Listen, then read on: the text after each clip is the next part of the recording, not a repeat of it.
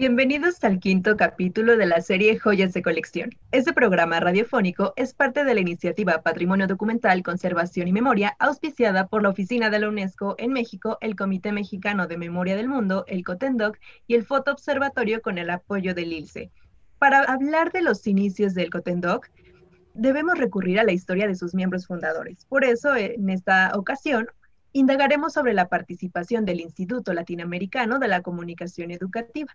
Conformado por 14 países miembros, el ILSE ha servido a la región de América Latina y el Caribe en el desarrollo de recursos didácticos audiovisuales, así como de modelos educativos de vanguardia que han sentado importantes precedentes y que hoy se convierten en punto de partida para trazar nuevos horizontes en la educación y el aprendizaje a distancia.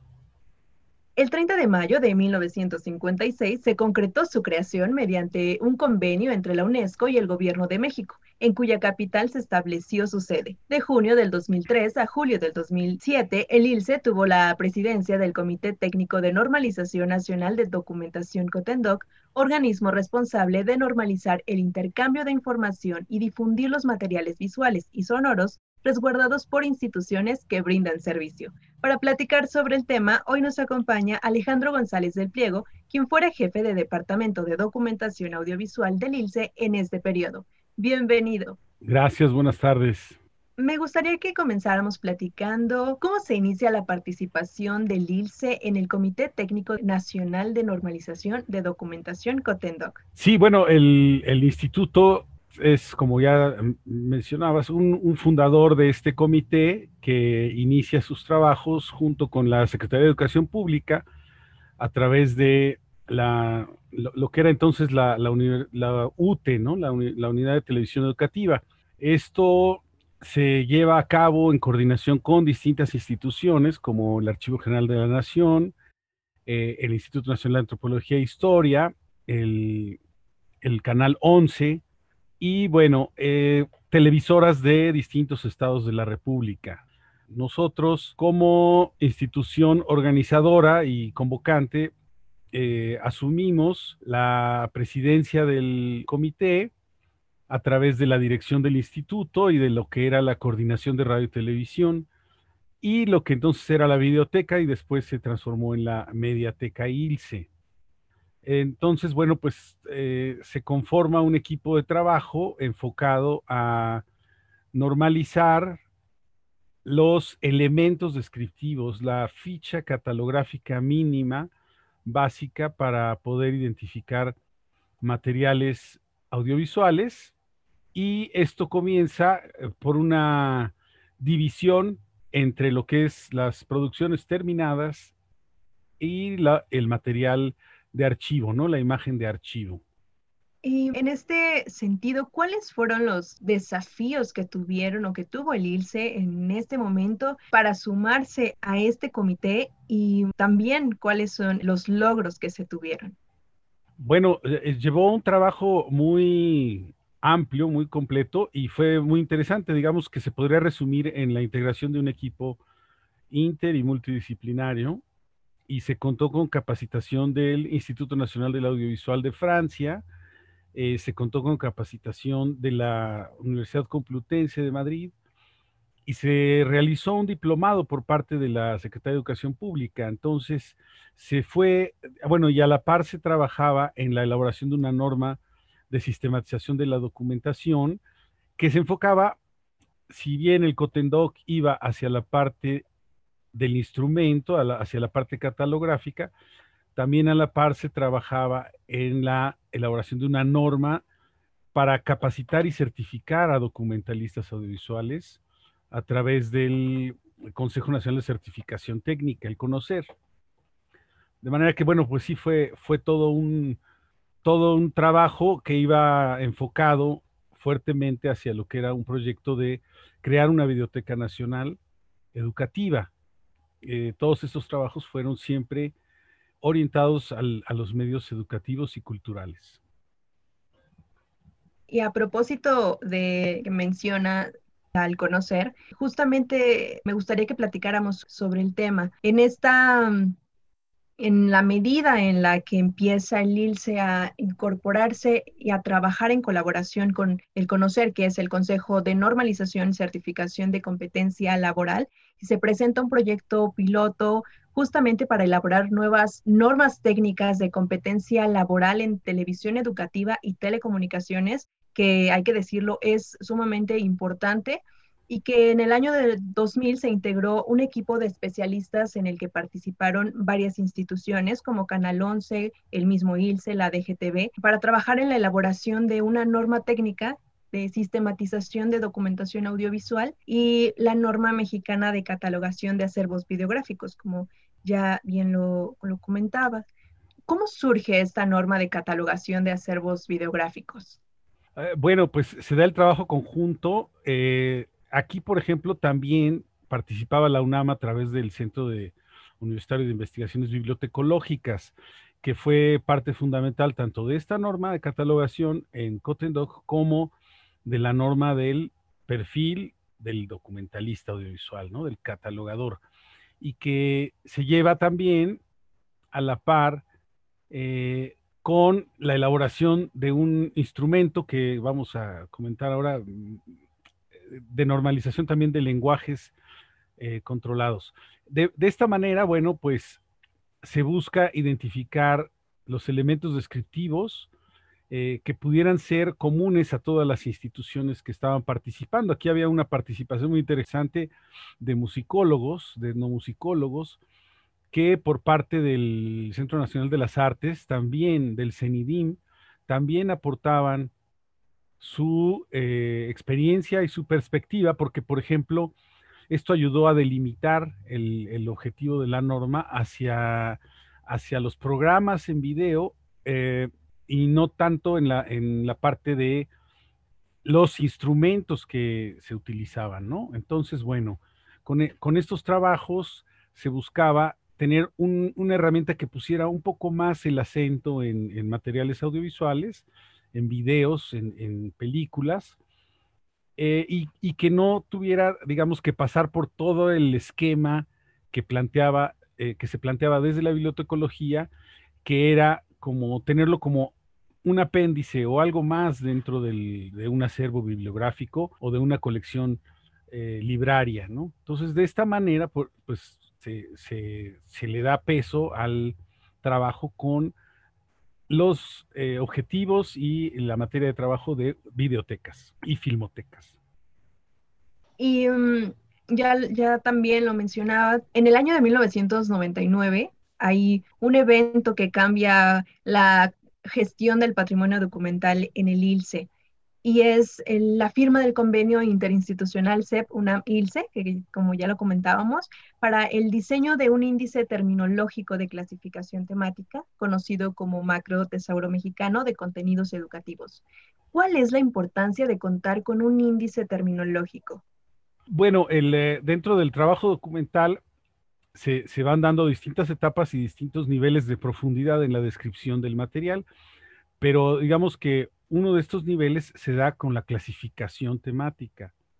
Entonces, por ejemplo, en bibliotecología se cuenta con eh, eh, normas angloamericanas, con, eh, con una, serie de descriptores que van enfocados nuevamente hacia los libros. Es, una de las más reconocidas y más conocidas, es la que vemos en cualquier biblioteca que nos muestra la clasificación de Dewey, ¿no? De, de John. Dewey.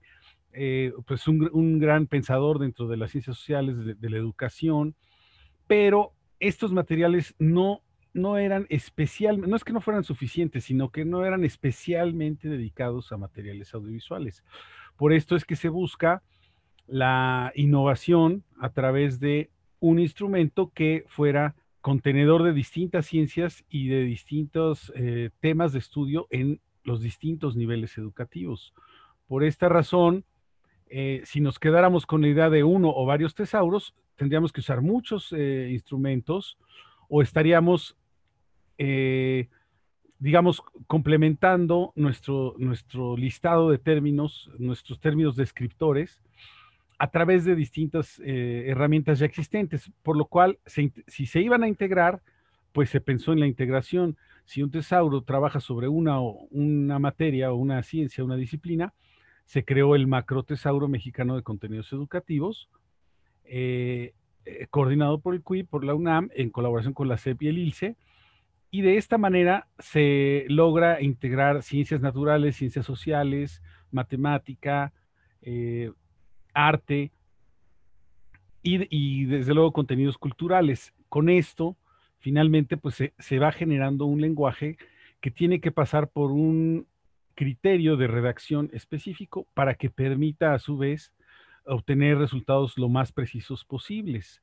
A diferencia de que se usara el lenguaje libre, pues se buscaba este lenguaje normalizado que nos permitiera trabajar en, esta, en este nivel de clasificación. Y que al final no solamente representa un aporte en términos nacionales, también podemos hablar en términos internacionales y en países justamente que conforman el, el ILCE, estos 14 países miembros, ¿cierto? Sí, así es. El, el macrotesauro pues tenía esta, esta visión y esta posibilidad de que, claro, iba anclado con el proyecto de la biblioteca. Entonces, una vez establecida toda la infraestructura, se pudiera seguir enriqueciendo y, recibiendo las aportaciones de distintas eh, bibliotecas, centros educativos y culturales de México y, por ejemplo, los países miembros del ILCE, y otros eh, países del, entorno iberoamericano, ¿no? Entonces, eh, bueno, del ámbito iberoamericano. Entonces, en esta, en esta conclusión, en, este, en esta integración de esfuerzos, también se tenía considerado, digamos, mantenerlo como una herramienta viva. Y en el caso de la mediateca del ILCE, ¿qué tanto aportó o qué tanto cambió este proyecto para la conformación de la mediateca, para eh, también para su desarrollo y para lo que conocemos ahora. Bueno, sí, efectivamente, la biblioteca se transformó en mediateca porque se vio todo el potencial que, tenía. De hecho, bueno, ahora estamos hablando, desde esto lo estamos haciendo desde el ILCE, pero también desde Radio ILCE, que fue, digamos, un ejemplo claro de la reutilización de los materiales, porque algunos de los de las colecciones representativas en Radio Ilse, pues vienen siendo adaptaciones de lo que antes fue un programa de, de, televisión un programa, o un video. Entonces, cuando se veía que se podía prescindir de la imagen y que, y que el contenido bastaba para crear radio, pues ahí tenemos una, una, principal muestra donde radio y televisión iban este, iban retroalimentándose, se iban enriqueciendo mutuamente. Y desde luego para la mediateca fue la posibilidad de empezar a, colaborar ya no solo con televisoras, sino con radiodifusoras eh, para enfocar su trabajo hacia el trabajo educativo y cultural de maestros, eh, maestras que estuvieran eh, necesitando y consultando esos materiales, incluso se llegó a tener un, piloto de la mediateca en línea, porque todo esto, pues en aquel momento, este, iniciaban este, trabajos de digitalización y de, difusión en línea, ¿no? Entonces la mediateca tuvo un gran, un gran despegue y, ese despegue fue precisamente la, la, elaboración de, y la puesta en marcha de convenios y proyectos, ¿no? De trabajo con otras instituciones y que realmente cuando pensamos en lo que conocemos ahora como, eh, como estos acervos digitalizados, eh, todo lo que tenemos al alcance de la mano y que, y que acorta distancias de cierta manera, nos olvidamos un poco de, del pasado y de cuáles fueron los cimientos que construyeron lo que hoy podemos disfrutar. ¿Qué acervos y que se atendía en tanto en la biblioteca como en la mediateca durante estos años y cuáles fueron los primeros criterios que se siguieron para conformar el acervo. Bueno, uno de los trabajos que se da al interior de una eh, biblioteca y mediateca es la identificación o la creación de colecciones. Entonces, se le da una importancia, una prioridad al trabajo de las producciones propias, pero a la par se atendía la transmisión de los distintos canales de la red de DUSAT. Entonces, también se le daba una atención al trabajo de la catalogación y difusión de, los, de las producciones eh, de las cuales se adquirían derechos de transmisión. Entonces había como un área de tráfico que dotaba de materiales y, otra área de producción interna que dotaba de materiales y a esto se les daba una descripción a mayor nivel, a mayor profundidad. Se, se, va llevando, digamos, e, esta colección a la par de otras colecciones que tuvieran igual peso en coproducción con la CEP o alguna otra institución, o bien eh, en atención a distintos objetivos también de desarrollo social que siempre se van planteando eh, a partir de las directrices que llevaba el, instituto como un organismo internacional. Y que también se relaciona con, con un sistema, hablando ya en términos eh, nacionales o de conexión con otras instituciones educativas, eh, crear un sistema integral en donde se pueda resguardar eh, todos estos acervos de mm, biblioteca en contenidos educativos. ¿Cómo funciona este sistema de bibliotecas nacional? Bueno, ahí, e, efectivamente lo que se buscaba era generar un gran acervo nacional. Eh, desafortunadamente, bueno, le, toca, mm, digamos, entran otros proyectos con el cambio de sexenio, eh, le toca no, no poder concretarse al, final de un periodo administrativo. Y este, este sistema, pues bueno, siguió trabajando hasta donde, hasta donde se pudo y hasta donde dieron todos los, apoyos institucionales. Y entonces incluso se trabajó en la generación de un este, registro ante el Instituto Nacional de Derecho de Autor. Pero, por ejemplo, también adolecía de la, de la legislación eh, o, del, reglamento secundario básico para poder trabajar un tema que está en la ley pero no está regulado, que es el depósito legal. De manera que una parte de estas funciones las cubría o las seguirá cubriendo la Biblioteca Nacional, eh, que bueno, brinda estos servicios la universidad, la UNAM, le brinda estos servicios al Estado, ¿no? Como, como que le lleva esta parte de resguardar algunas producciones nacionales, pero sin la regulación de un, reglamento que realmente eh, ayudara a que todos los productores y todos los acervos se pudieran concentrar en algún lugar. Entonces, pues el gran objetivo era este, ¿no? La, concentración y difusión de los, de los acervos nacionales. Y continuar también con esta relación y relación y además fortalecimiento de los contenidos educativos y de todo lo que se podía ofrecer al, público para desarrollar al final la educación en, México, que es también importante decirlo. Durante el 2003 y el 2007, cuando Lil se ocupa por primera vez la presidencia del Cotendoc, participó en la integración de subcomités para atender a dos tipos de acervos, tanto videográficos como sonoros.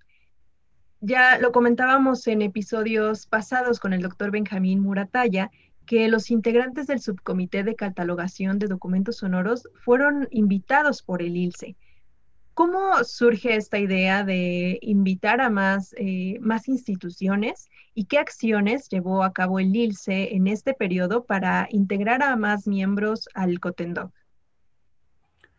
Sí, bueno, el, el, ILSE también a su vez recibe la invitación a participar en el Seminario de, Nacional de Fonotecas, donde comparte los trabajos que se estaban llevando de normalización con la norma mexicana eh, hasta que se había publicado hasta el 2005, el ILSE en este trabajo de sistematización de los acervos y desde luego de atención al rezago educativo, pues eh, muestra, comparte y de alguna manera logra transmitir esta, esta, esta riqueza del, del, trabajo que se venía realizando y como, digamos, ahora como una fonoteca más del seminario de fonotecas, eh, digamos, esta, esta parte de radio, pues logra, eh, logra generar o contribuir a los trabajos de la creación del subcomité de fonotecas, ¿no? de, normalización de documentos fonográficos. Y entonces, bueno, pues aquí vuelve realmente a trabajarse con los elementos mínimos para la descripción, cuenta con un enfoque hasta cierto punto un poco más eh, cargado hacia la parte bibliotecológica, pero desde luego definiendo y, estableciendo sus objetivos claros hacia fonogramas, ¿no?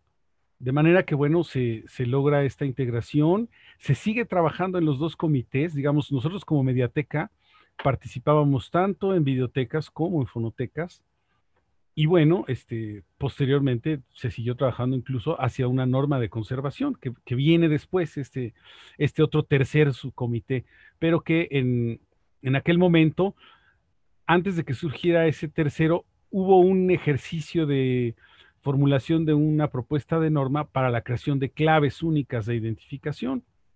Pero este fue desechado porque era muy complicado tratar de competir ya con un, un estándar internacional, que era el ISAN o el International Standard Audiovisual Number, para la creación de una clave única de los materiales. Pero bueno, esto, esto ya no, ya se desechó, ya no se continuó, y mejor después de videotecas y fonotecas se orientaron los trabajos hacia, hacia la creación del comité de conservación.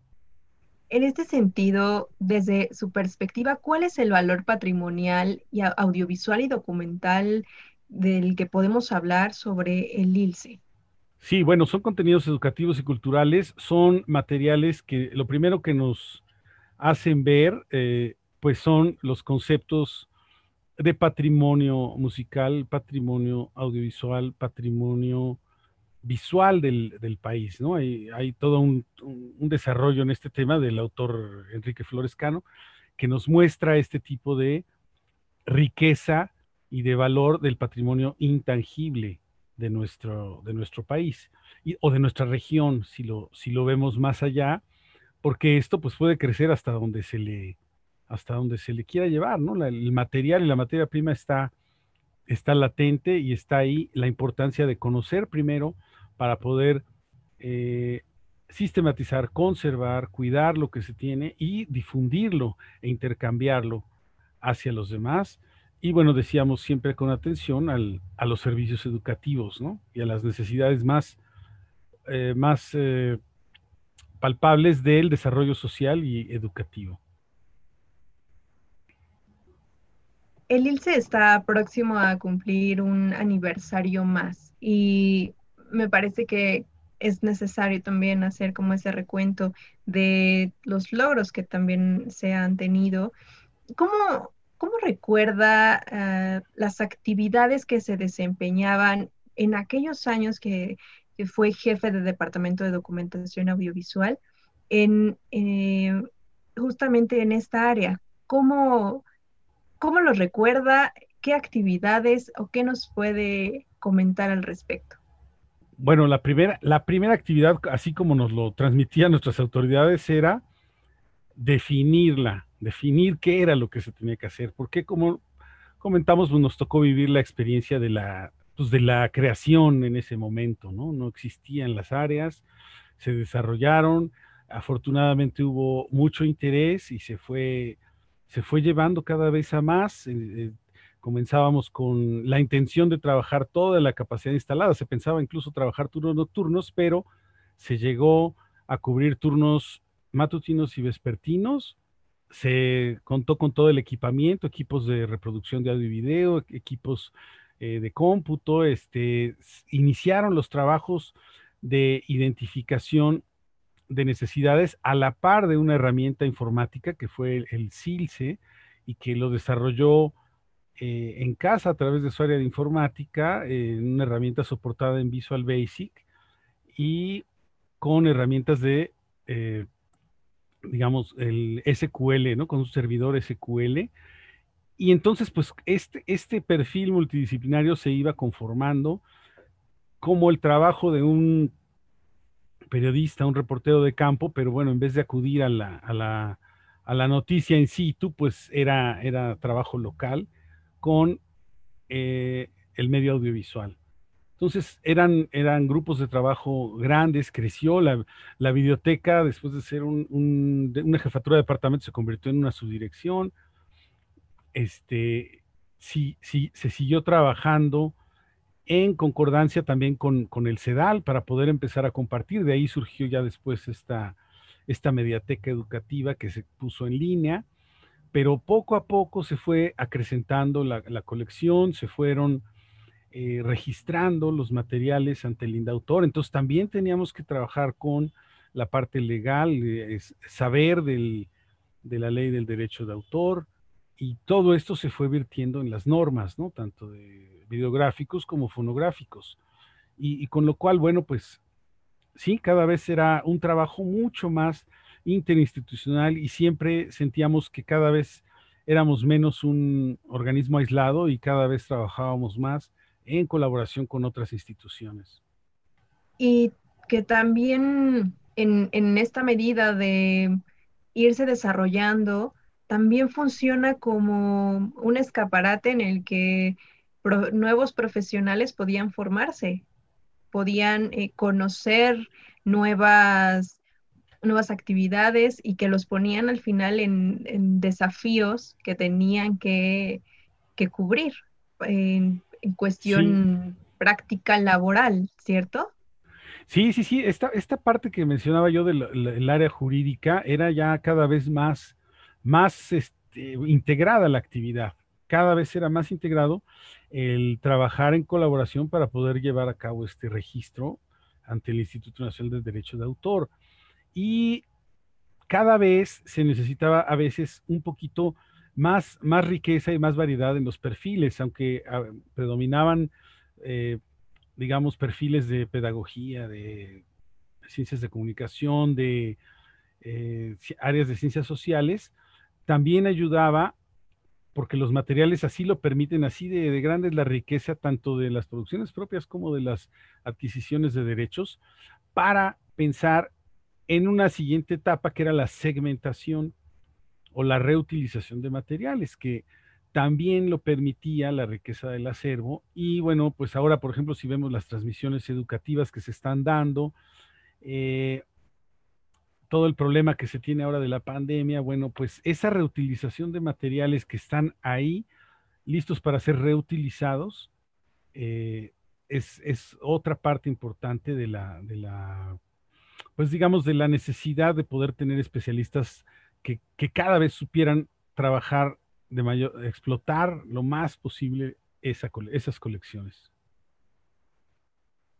Tomo este punto para, para retomar eh, lo que platicaba sobre cómo se vincula el ILSE con el conocer también, eh, en el sentido de la relación tan cercana que, que existe entre la profesionalización de, en términos de académicos, en términos también eh, de comunicación, em, y que también al final también guarda una relación con el Cotendoc.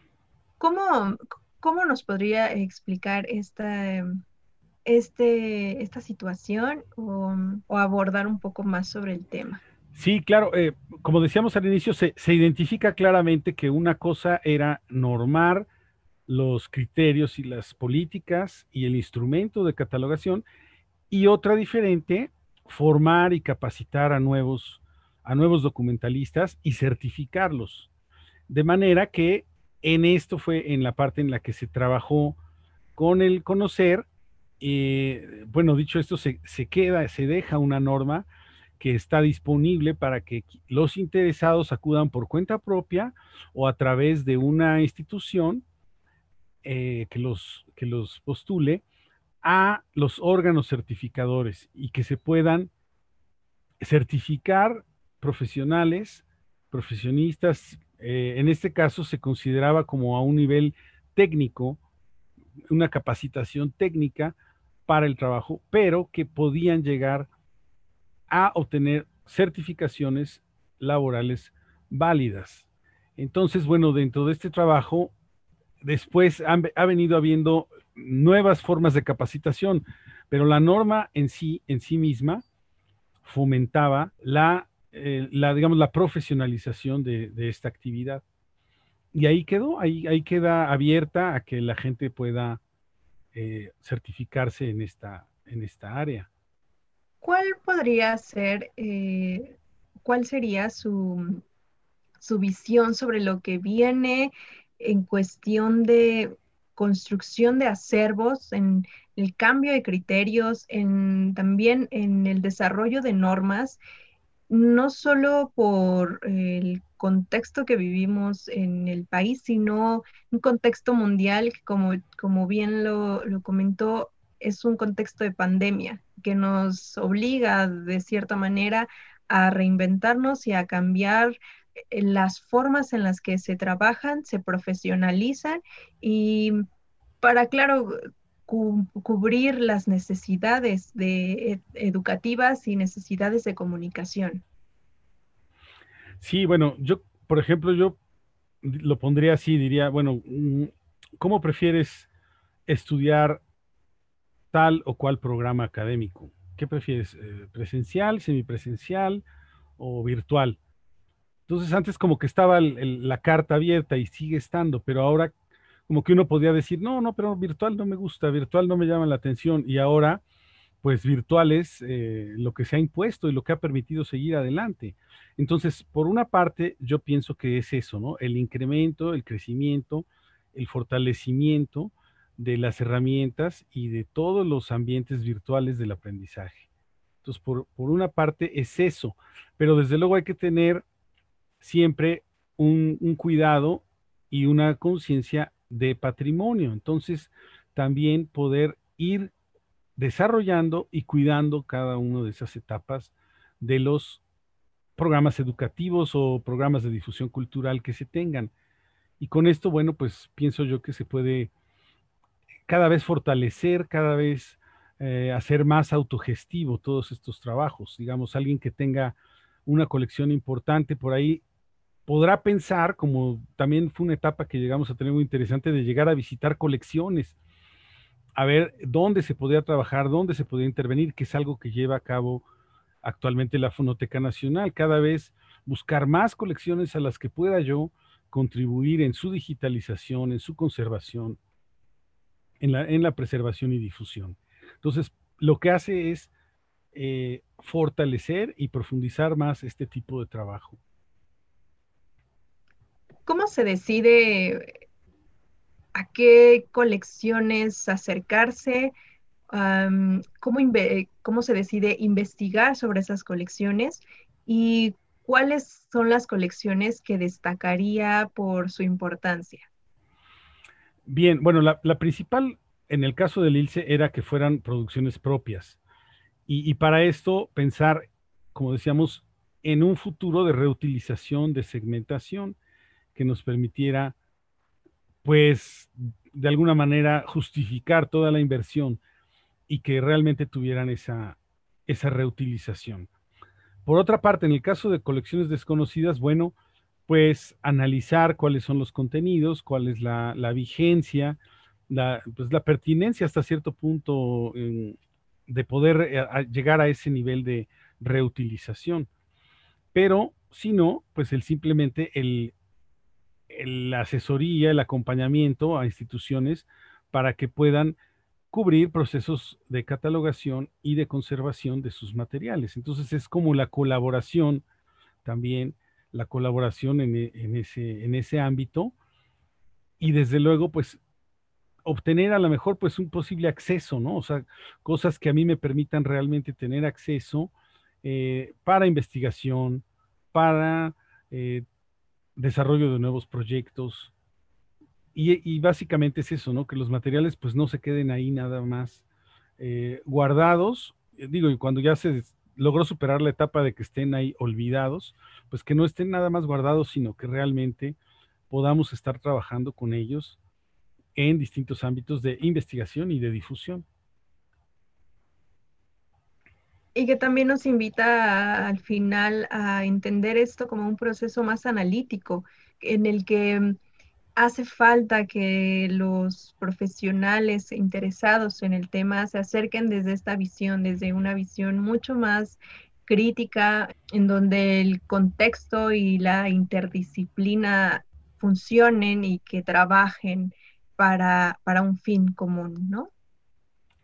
Sí, es, cierto. Eh, por ejemplo, mm, el desarrollo de, herramientas de sistematización o de, digamos, de procesamiento de estos contenidos, pues que cada vez sean accesibles a un mayor número de, personas. Porque bueno, yo al menos me tocó ver materiales desde educación inicial hasta posgrado, todo, todos los niveles, toda esa riqueza tiene el instituto.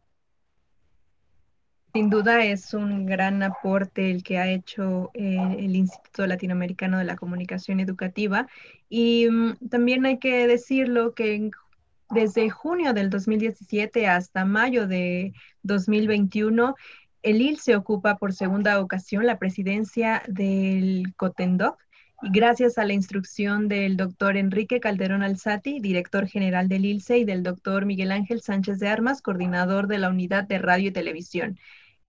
El ILSE deja esta serie que, estamos, estamos haciendo dentro de las aportaciones y que se realiza con mucho entusiasmo porque creemos en la importancia de registrar el trabajo que se realiza en las instituciones encargadas de preservar, difundir em, el patrimonio documental y audiovisual de México, que como hemos visto no solo en este programa, sino a lo largo de los, de los otros programas, es realmente importante no olvidar cómo funcionan estos, estos acervos y este patrimonio para enriquecer nuestra nuestro conocimiento, enriquecer nuestra identidad y llevarlo hacia el desarrollo nacional y también para vincularnos con, con otros países.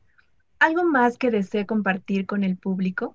Bueno, pues invitarlos a que visiten, bueno, en, el, propio instituto, en el Centro de Documentación Audiovisual para América Latina, en el CEDAL, ahí están los accesos, eh, consultar las bases de datos, consultar los materiales, y como maestros, pues que sepan que cuentan con ese material que está siempre disponible. Y, por ejemplo, para desarrolladores interesados en software educativo, que sepan que tienen suficiente material, tanto histórico como, como material que sigue vigente al aire en transmisiones a través de la señal del ILSE, a través del canal 22, que constantemente ha, formado parte de la red de USAT. Y pues no me resta más que eh, seguir este, eh, agradeciendo que se hagan estos esfuerzos y estas estos remembranzas, ¿no? estas reflexiones sobre el trabajo eh, educativo que ha llevado a cabo el, instituto. Muchas gracias por, por habernos por habernos acompañado, para, por sumar a la, a la conversación. y bueno, desafortunadamente hemos llegado al final de este quinto programa. Agradecemos una vez más a Alejandro González del Pliego por habernos acompañado y a ustedes por habernos escuchado. Les recordamos ponerse en contacto con nosotros a través de las redes sociales porque su, opinión es muy importante. En Facebook nos encuentran como arroba ilseoficial y en Twitter arroba ilseedu. Acompáñanos por favor en el siguiente episodio. Yo soy Jacqueline Alarcón y esto fue Joyas de Colección. Hasta la próxima.